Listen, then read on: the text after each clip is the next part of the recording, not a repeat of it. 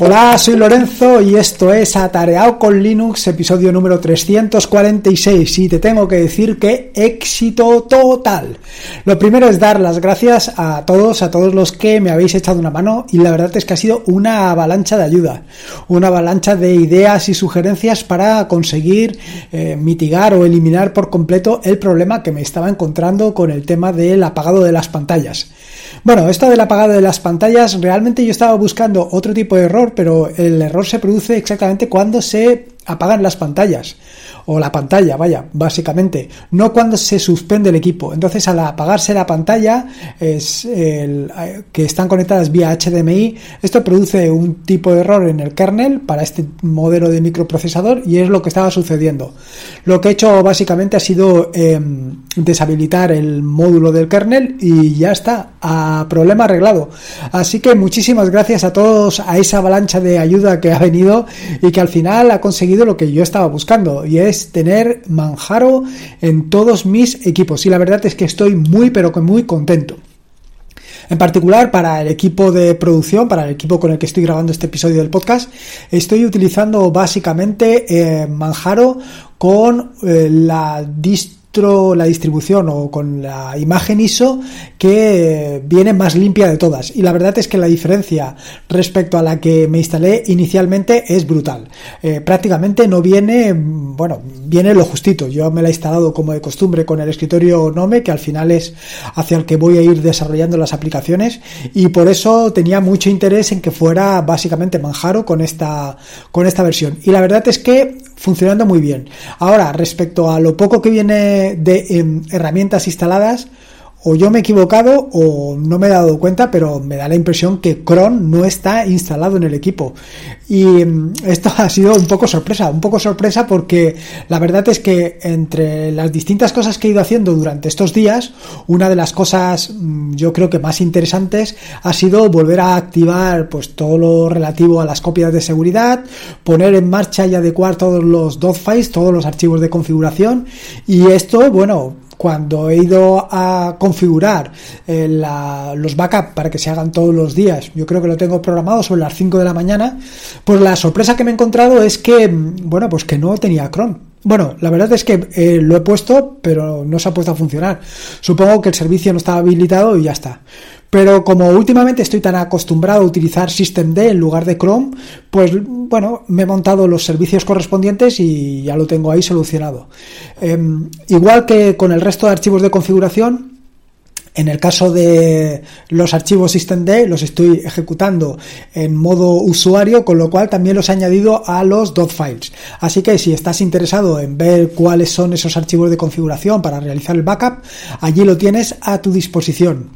Igual que esto, también te digo, he subido los archivos de configuración de mm, todo lo que he ido montando. Eh, como de costumbre, eh, ha habido cosas que por la idiosincrasia, uy, no me sale la palabra, por las características peculiares de, ahí me he salido, ¿eh?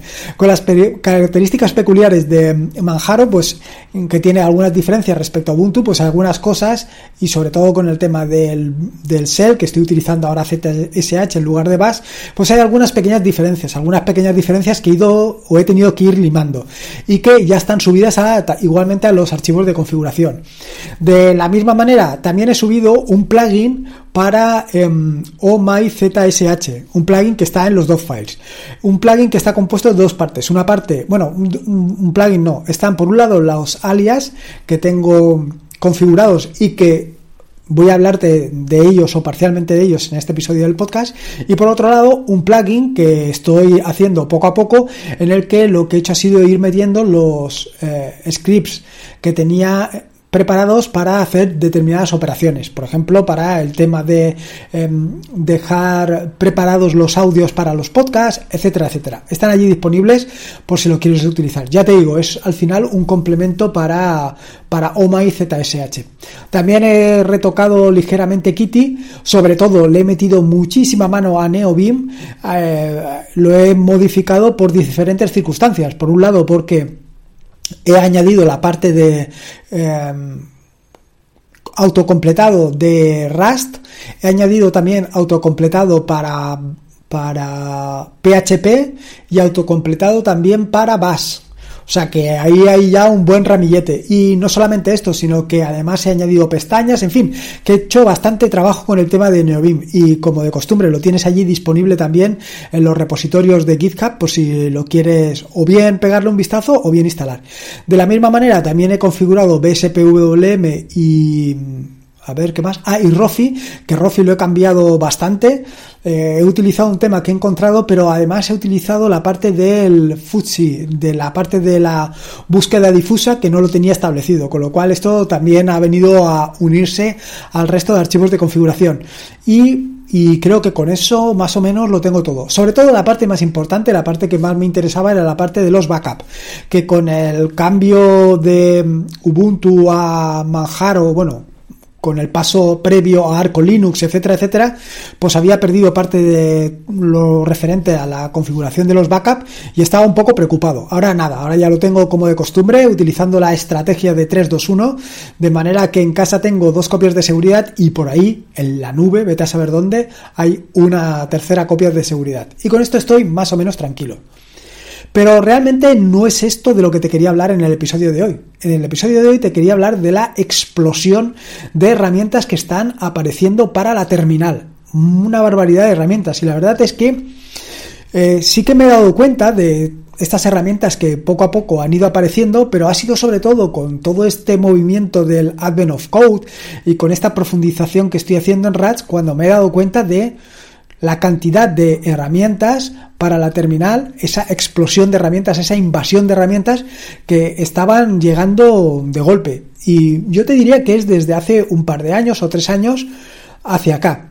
Probablemente tiene mucho que ver con el resurgimiento o con el impulso que le está dando Rust a todo esto de los de las herramientas o de las aplicaciones para la terminal. Entre estas herramientas hay algunas herramientas que vienen a sustituir las básicas o las típicas de GNU, pues LS o, em, a ver, ¿cuál te digo yo? Find, eh, Cat, todas este tipo de herramientas, estas herramientas pues eh, que llevan ya muchos años con nosotros y que son el núcleo de GNU, pues están viéndose mm, reemplazadas por otras herramientas. Eh, yo entiendo desde mi punto de vista que es una manera muy interesante de aprender un lenguaje de programación, de darle una vuelta. La ventaja de implementar con Rust, eh, y esto ya lo he comentado en algunas otras ocasiones, es pues que vas a encontrar herramientas mucho más estables y seguras. Pero no solamente es esto. Lo cierto es que todas las herramientas eh, más antiguas, todas las herramientas que vienen con el núcleo de GNU, pues son herramientas que no utilizan todas las posibilidades que los emuladores de terminal nos ofrecen hoy en día. Ten en cuenta que los emuladores de terminal hoy en día pues te dan una gran cantidad de colores. Solamente lo tienes que ver si estás viendo las imágenes en YouTube una barbaridad de colores. Y esto por ejemplo no lo aprovechan eh, o no lo aprovechan todo lo que podían las herramientas de las herramientas clásicas por llamarlas de, alguna manera. Y no solamente es esto también hay otras cosas otras características que también son eh, características muy interesantes como la posibilidad de incorporar iconos o por supuesto eh, conseguir herramientas que sean mucho más eficientes mucho más rápidas y sobre todo mucho más segura. Yo creo que por ahí es por donde le están dando una vuelta a todo esto de implementar las clásicas herramientas GNU con herramientas más modernas. En este sentido, bueno, pues como te decía anteriormente, hay algunas de estas herramientas que ya se han incorporado claramente a mi flujo de trabajo.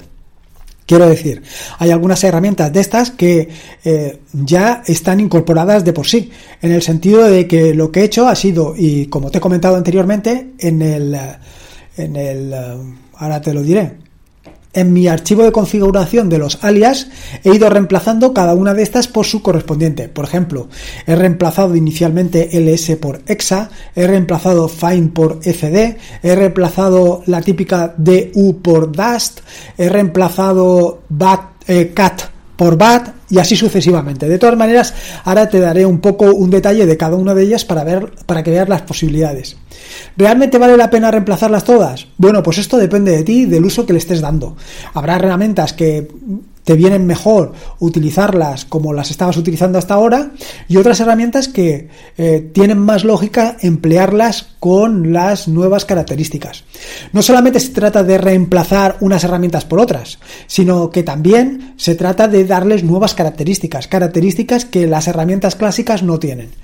Lo cierto es que de esto ya lo comentaron en el República Web cuando estuvimos hablando sobre el tema de RAS que me invitaron. La verdad es que muy agradecido, pues Em, en ese momento ya ellos comentaron eh, si tenía algo de lógica hacer el reemplazo de las herramientas clásicas de la terminal por herramientas nuevas.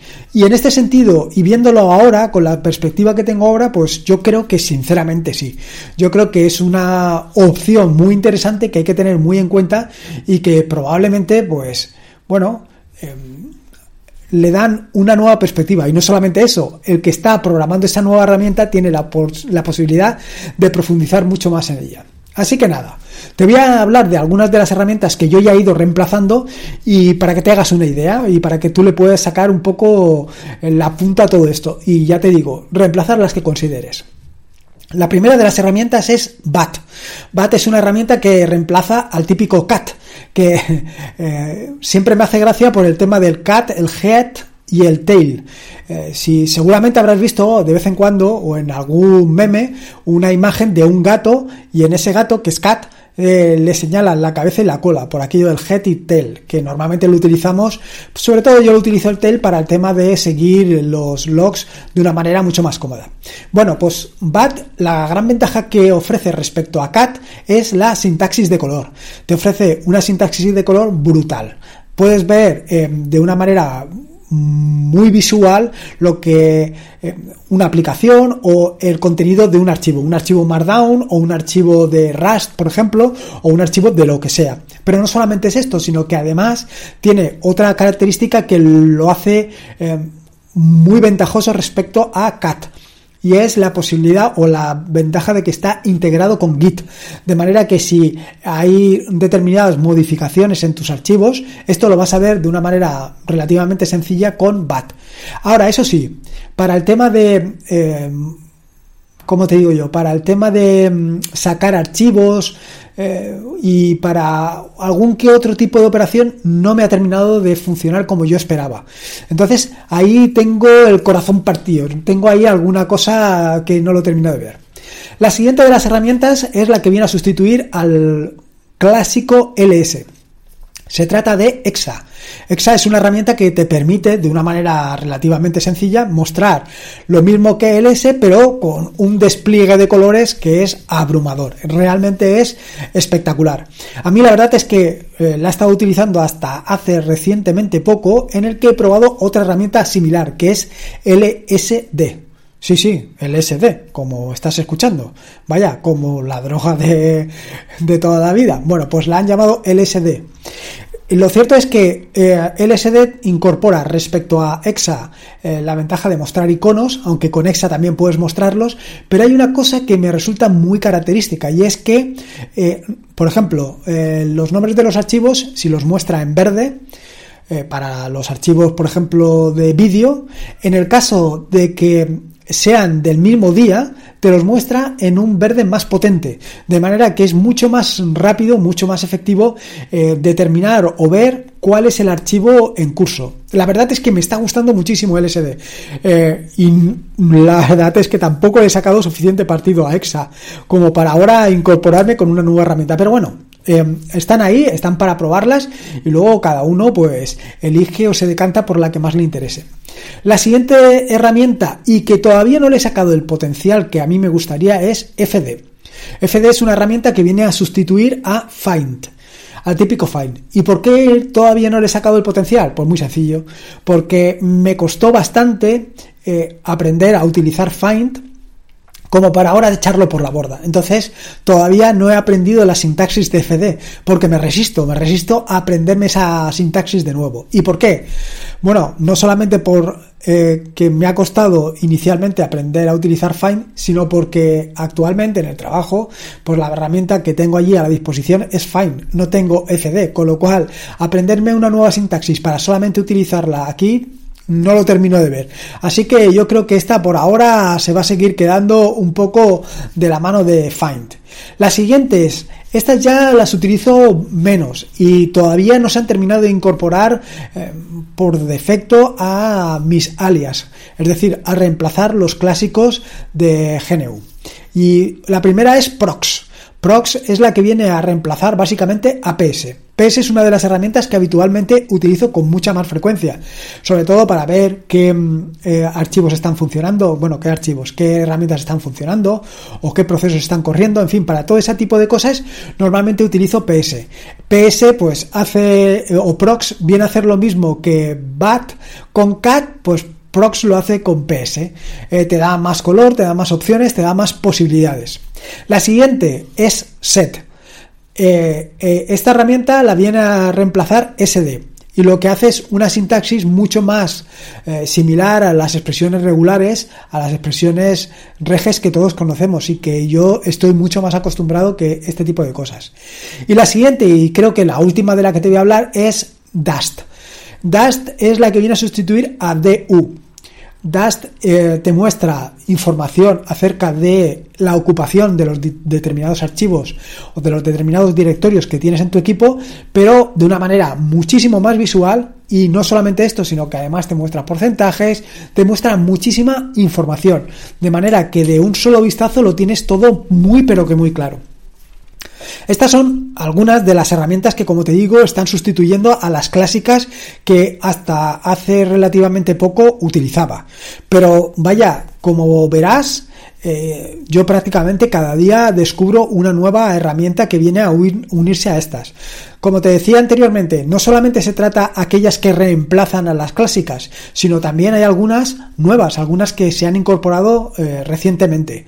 En el canal de YouTube, hace relativamente poco, yo creo que hará un mes o una cosa así, eh, te hablé de Git UI, que es un interfaz gráfico de Git pero en la terminal, es decir, utilizando pues todas las opciones que te pone a disposición. Es decir, que al final, de una manera visual, puedes realizar todos los trabajos de Git, es decir, realizar, o sea, pasar eh, un, un archivo o un determinado o un conjunto de archivos de un estado a otro, realizar un commit, realizar un push, en fin, realizar todo este tipo de operaciones sobre todo de forma visual.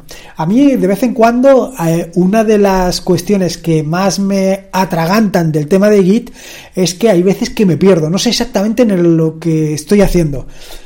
Lo cierto es que lo tengo tan automatizado, lo tengo tan en la mente que muchas veces lo hago de corrida. Quiero decir que sin pensar estoy haciendo un git, eh, o sea, un commit, o estoy haciendo un git push, o estoy haciendo, o estoy rebasando una determinada rama, y lo hago siempre casi sin pensar. De esta manera, utilizando una herramienta como puede ser Git UI, pues tienes una visión mucho más clara y no tienes que recurrir a, herramientas súper pesadas, herramientas que en muchas ocasiones utilizan incluso... Em, como te digo yo, eh, Electron, y claro, al final esto pues casi que se convierte en un infierno total. En fin, que como ves, no solamente están estas herramientas que reemplazan a las clásicas, sino que están eh, cada vez más apareciendo nuevas herramientas. Como te digo, como digo en el título del podcast, eh, se trata de una explosión de nuevas herramientas para la terminal. Una explosión brutal. Así que nada, ahí tienes cuatro o cinco herramientas para que las pruebes y disfrutes con ellas porque seguro que vas a disfrutar. Y poco más que decirte, espero que te haya gustado este nuevo episodio del podcast. De nuevo, darte las gracias por la ayuda que me has brindado a la hora de bueno, pues de sacar adelante Manjaro en el pequeño mini PC y bueno, pues muchas gracias por todo y muchas gracias por tu ayuda y por tu colaboración y por estar siempre ahí. Y no solamente esto, sino que además aprovecho que mañana es el último día del año para desearte una feliz entrada de año. Espero que, te haya gustado este nuevo episodio del podcast y que lo disfrutes. Recordarte que este es un podcast de la red de podcast de sospechosos habituales, donde puedes encontrar fantásticos y maravillosos podcasts. Puedes suscribirte a la red de podcast de sospechosos habituales en fitpress.me barra sospechosos habituales. Y por último, y como te digo siempre, recordarte que la vida son dos días y uno ya pasado. Así que disfruta como si no hubiera mañana y si puede ser con Linux y en este caso con esta explosión de herramientas de la mano de Rust, mejor que mejor. Un saludo y nos vemos el próximo lunes.